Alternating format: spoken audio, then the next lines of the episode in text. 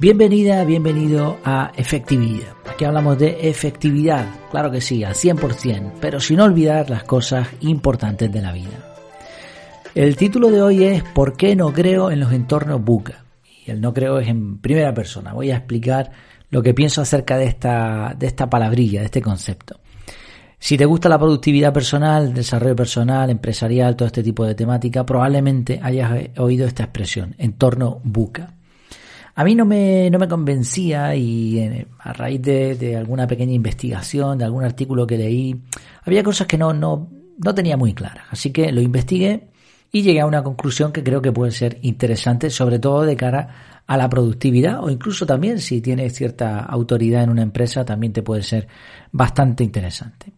Bueno, en primer lugar, por resumir muy rápido, eh, un entorno buca es un acrónimo, buca es un acrónimo que significa V de volatilidad, U de incertidumbre, C de complejidad y A de ambigüedad. Ambigüedad. O sea, dicho rápidamente, buca se refiere a un conjunto de situaciones con muchos cambios drásticos, complejos y poco definibles y por tanto, y esto es lo más importante de cara a la productividad, cambios de alto impacto y poco predecibles.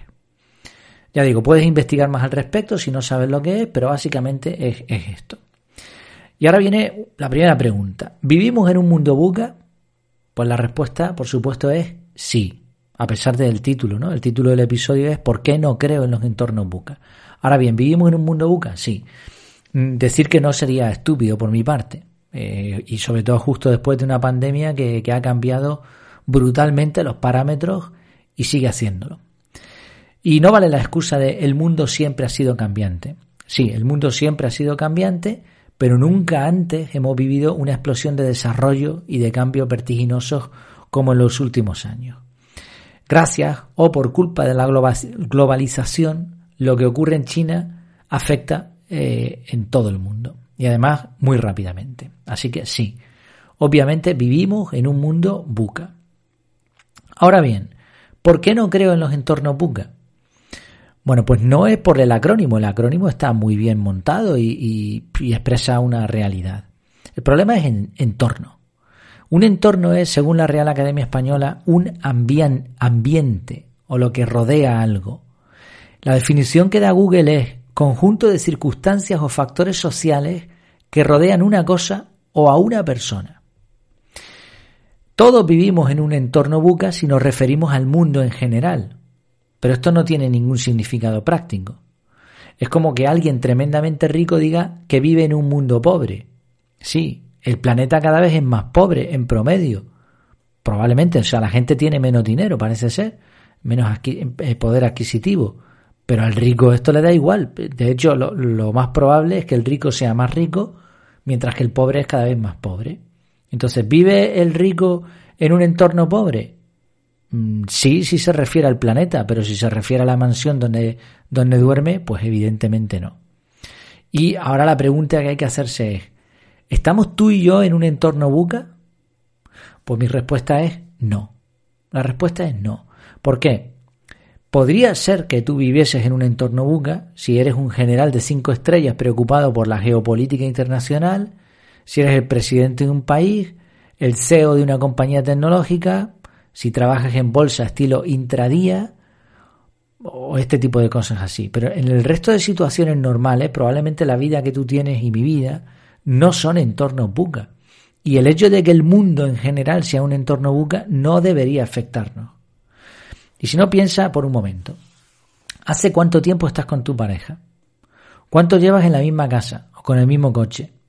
¿Cuánto tiempo llevas en el mismo trabajo? ¿Han cambiado tus vecinos, tu familia, tus amigos, todo de pronto? ¿Ha cambiado todo tu entorno? ¿Es volátil tu entorno? ¿Es ambiguo? ¿No sabes muy bien en dónde vives o en dónde no?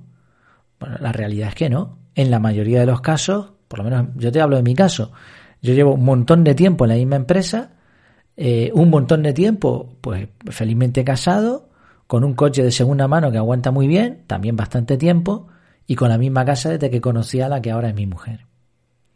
Quizá en tu entorno han cambiado más cosas, incluso es posible que desgraciadamente hayas tenido alguna desagradable noticia. Ahora bien, aún así, ¿han sido estos cambios volátiles? Volátil quiere decir que hoy está arriba, mañana está abajo. Incierto, complejo, ambiguo. ¿Se han dado estas cuatro características en tu entorno familiar, en tu entorno vecinal, empresarial? Pues probablemente no. Al contrario, incluso uno sabe cuando su relación de pareja va mal, o si el coche está empezando a hacer ruidos raros, o si la empresa en la que trabaja no está ganando dinero.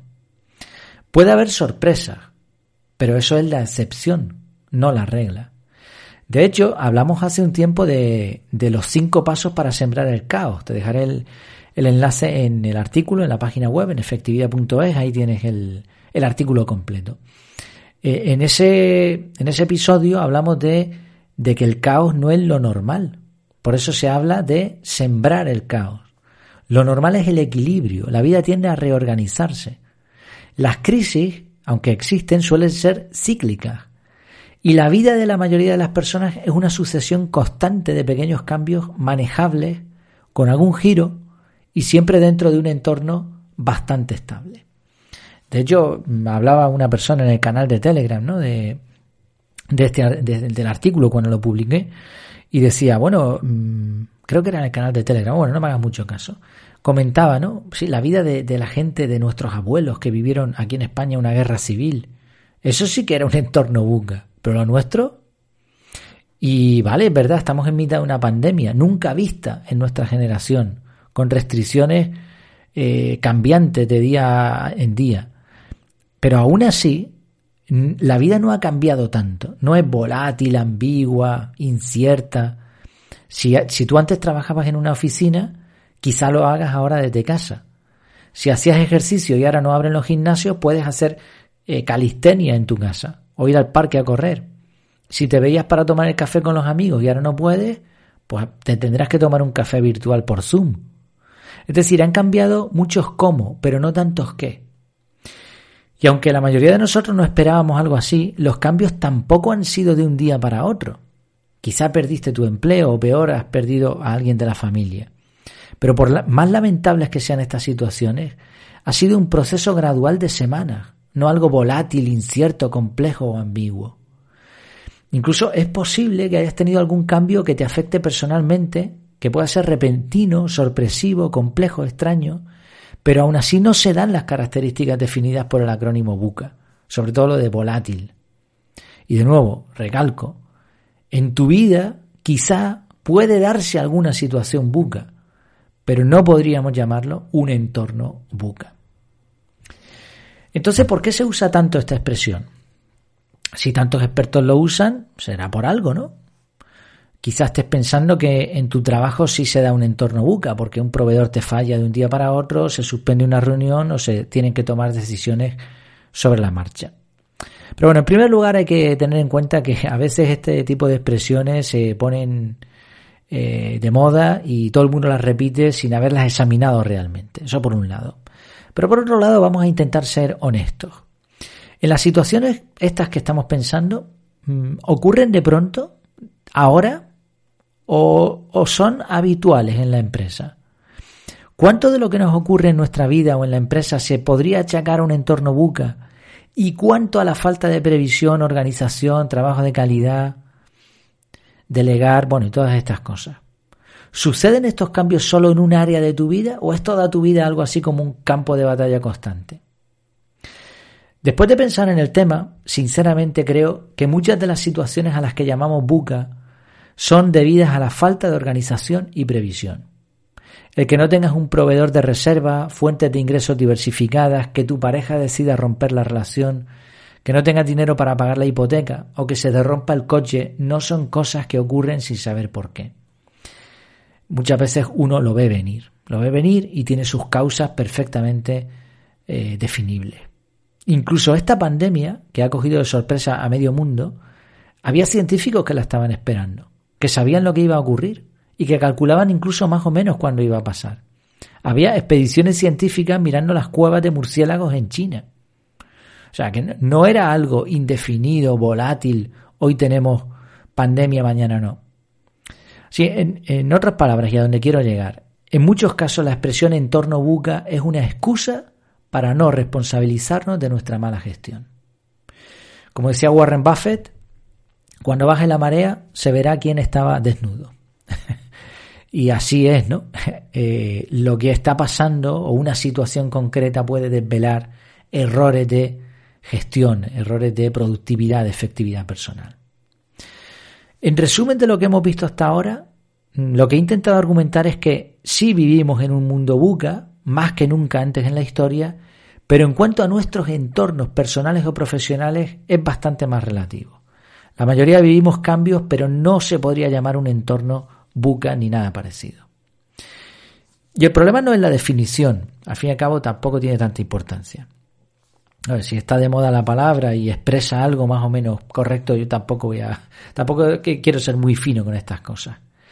No, el, problema es que quizá nos sintamos tentados a basar nuestro sistema de organización personal en la filosofía buca. Es decir, como el mundo es buca, como el entorno es buca, ¿para qué voy a planificar? ¿Para qué voy a mirar el cuadrante importante urgente? Pues en vez de eso, le doy prioridad a lo urgente. Voy reaccionando a medida que van surgiendo bombas. Voy apagando incendios. Y vivir el día a día de esta manera es muy peligroso, porque nos convierte en personas reactivas y no proactivas, personas que se dejan llevar por las prioridades de otros y no las suyas. Creo, sinceramente, que un sistema de organización personal debe dar énfasis a trabajar en lo importante para evitar lo urgente. Y yo por lo menos prefiero planificar qué quiero hacer, cuándo quiero hacerlo y cómo, en vez de permitir que las circunstancias u otras personas me dicten lo que tengo que hacer, tengo entre comillas. Es el método de nuestras madres, de nuestras abuelas, Llévate el abrigo por si refresca. Ahorrar en tiempos favorables, programar el cambio de aceite del coche, capacitar, diversificar, cuidar nuestra espiritualidad, trabajar nuestro desarrollo personal, aprender a aprender, fomentar relaciones sanas con amigos y familia. Todo esto ha sido siempre fundamental y no podemos sacrificarlo por querer adaptarnos a un supuesto entorno buca. ¿Puede fallarnos la planificación? Por supuesto. Es normal, pero si hemos hecho las cosas bien, estaremos preparados. Por eso en el método de productividad CAR se analizan las prioridades, se programan las actividades y se revisan los cambios constantemente para adaptarnos cuando surgen imprevistos.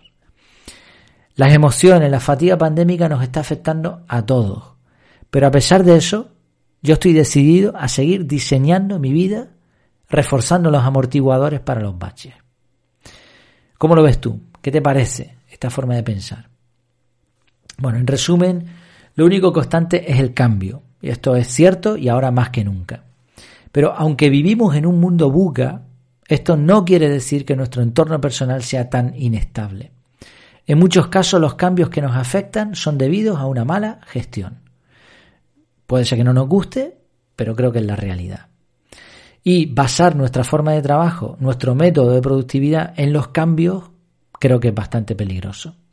Debe haber un equilibrio entre planificación y adaptación a imprevistos. Es fundamental que haya esa balanza. Y quizá un consejo, si me lo permiten, no, no permitas que las circunstancias o las prioridades de otros dominen tu vida. Vive por diseño, no por accidente. Muchísimas gracias por tu atención, por tu tiempo y hasta la próxima.